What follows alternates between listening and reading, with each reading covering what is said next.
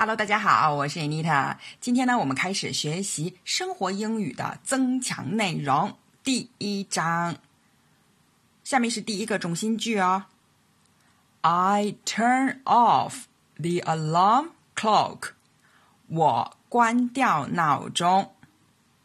接下来，请大家用第一人称 I 为主语，说出下面三个动作。我看时钟。I look at the clock. I look at the clock. Clock 呢是有意的看，如果是 see 的话，see 是指看到，所以这里用 look at。我揉眼睛。I rub my eyes. I rub my eyes. 我起床。I get out of bed. I get out of bed. 这里不用 wake up 哟，wake up 是醒来，不是起床。接下来，请大家说出三种心理活动。 已经七点钟了。Seven o'clock ready，或者说，Is it seven o'clock ready？不想起来。I don't want to get up。这里不能用 wake up 哦，因为这个时候你已经醒过来了。哎。不，今天是星期天呐。Oh no, today is Sunday。或者说，It's Sunday today。好，下面我要说第二个中心句了。I heat up some water。我烧些开水。 嗯。还是用第一人称 I 为主语，说出下面三种动作。我从柜子里拿出杯子。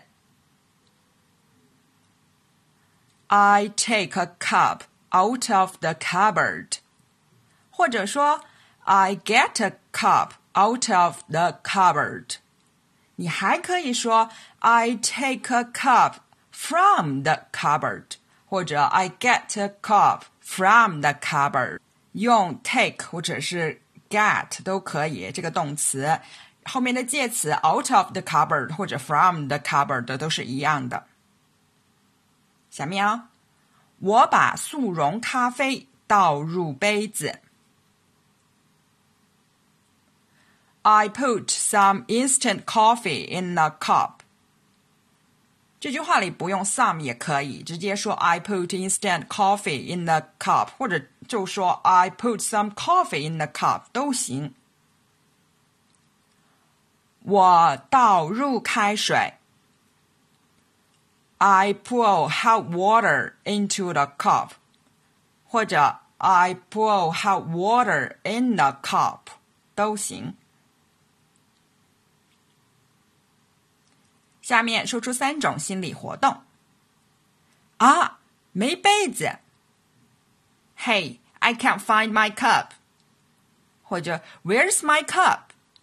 Where's the cup? 糟糕，速溶咖啡放太多了。Oh no, I put too much coffee in the cup。或者 Oh no, I put too much instant coffee in the cup. 太热不能喝。It's so hot, I can't drink it. 或者 It's too hot to drink，用 too to 太什么什么而不能怎么怎么样做这个句型。好，我们今天就先做两个练习。 明天见哦。